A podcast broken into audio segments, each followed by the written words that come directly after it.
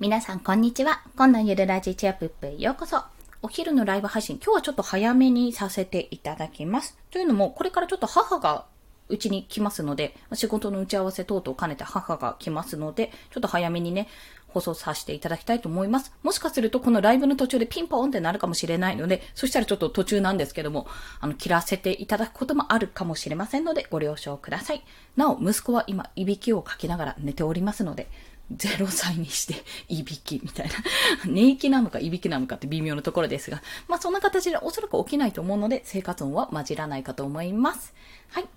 ということでですね、本日は収録を10分以内に収める理由とその方法についてお話をしたいと思います。まあ、この収録、私の放送ですね、実は15分とかね、平均15分ぐらいかな。結構長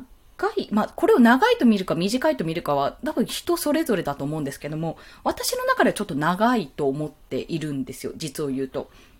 というのは、まあ、これはあの、人から指摘されたって部分ももちろんあるんですけども、やっぱり Voicyを聞いていると、 Voicyってね、10分でちゃんとチャプターが区切れるようになってるんですよ。で、そこの10分間の間で終わらせる人ももちろんいれば、10分かからない方もいますし、あとはスポンサーコールで10何秒で、あとは本編で10分みたいな方もいらっしゃいますし、そんな形でですね、ちょっと10分以内っていうのをやってみたいんですね。あ、ナイスミドルさん、こんにちは。よろしくお願いします。ケンパパさんですね。こんにちは。よろしくお願いします。まこのお聞きの方で、もしね、音声配信をされている方がいらっしゃったら、この10分以内に収めてたらね、私は本当に素晴らしいと思うんですよ。うまくまとまっているし、あの、ちゃんと、まあ、原稿作ってるかどうかわからないんですけども、まちゃんと要点をまとめて伝えられてるんだなってことを感じているわけですね。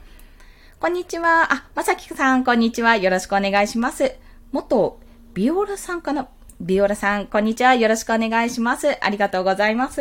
まあ、そんな形でですね、10分以内に収める理由とその方法。まあ、理由はもちろんそうなんですが、まあ、今回はね、私がちょっと、ポッドキャスト、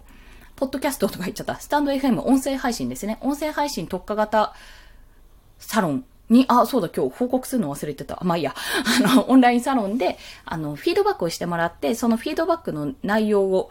まあ、シェアしたいかなと、そう思ってお話をさせていただきます。まあ、そこで、やっぱり、ちょっと長すぎかもってことを言われたんですよ。まあ、それ以外にもいろんなこと言われたんですが、まあ、一部分を言って。で、なんで長すぎるとダメなんだってところを、まあ、皆さんもご存知の通りちょっと考えていきたいと。じゃあ、長すぎるならどうしていったらいいかっていうところなんですよね。そこについてお話をしていきます。まず、まあ、長すぎると何がダメかって、もう本当にこれはご存知だと思うんですが、離脱されちゃうんですよね。それはそうなんですよ。離脱してしまう。で、あの、音声配信って、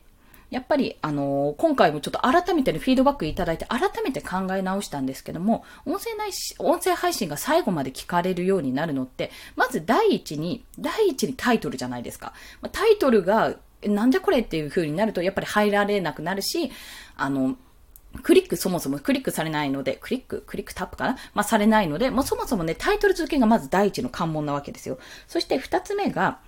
話していって冒頭ですね。冒頭に、要はその本題に入るまでが、ちゃんと導入できてるかどうか、次が聞きたくなる内容かどうかってところなんですよ。で、この導入の部分がね、私多分ね、ちょっと長いんじゃないかなって。で、そこで指摘されたのが今回は、あの、これ、このタイトルを聞、タイトルを見て入ってきた人が導入を聞いて、じゃあ、あ、自分は聞こうかな、どうしようかなって迷ってしまったら離脱されやすいってことをお話ししてたんですね。なので、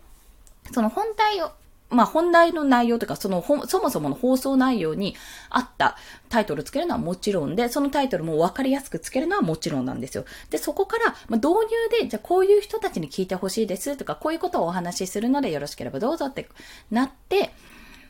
聞きやすくなるか、その後が聞きたいかどうかにつなげる。そこが非常に重要。なので、私、あの、これはブログでもやっている方法なんですけども、 PREP法だっけな？